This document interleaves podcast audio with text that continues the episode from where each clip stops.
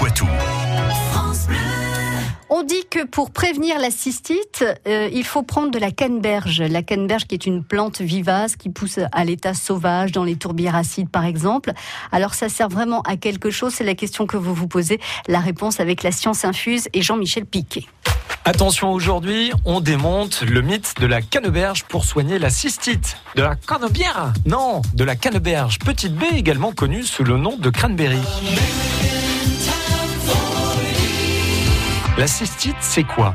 C'est une maladie qui touche les femmes principalement. La vessie et l'urètre sont contaminés par des bactéries portant le doux nom d'Escherichia coli et il en résulte une inflammation et uriner devient douloureux. Concrètement, qu'est-ce qu'on dit sur la canneberge Il est conseillé de prendre du cranberry ou de la canneberge afin de prévenir et lutter contre les infections urinaires.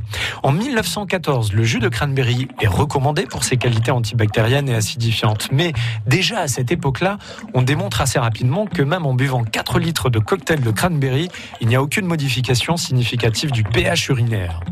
Ensuite, on dit que la canneberge est composée d'éléments qui font que les bactéries ne peuvent pas s'accrocher sur les parois de la vessie pour causer l'infection et elle serait ainsi évacuée par voie naturelle. Or, les résultats d'une récente étude américaine sur l'usage du cranberry ne sont pas si probants que cela. Pour cette étude, les chercheurs ont administré soit du placebo, soit des capsules de 72 mg de canneberge sur 185 femmes âgées et résidentes dans des maisons médicalisées. Résultat, il n'y a pas de différence significative sur la présence de bactéries dans leurs urines. Alors au final, que penser? Je citerai la chercheuse Lindsay Nicole, spécialiste du sujet, qui dit que cette réputation de la canneberge pour prévenir les infections urinaires relayée par les médias est incompatible avec les nombreuses recherches qui démontrent son inefficacité.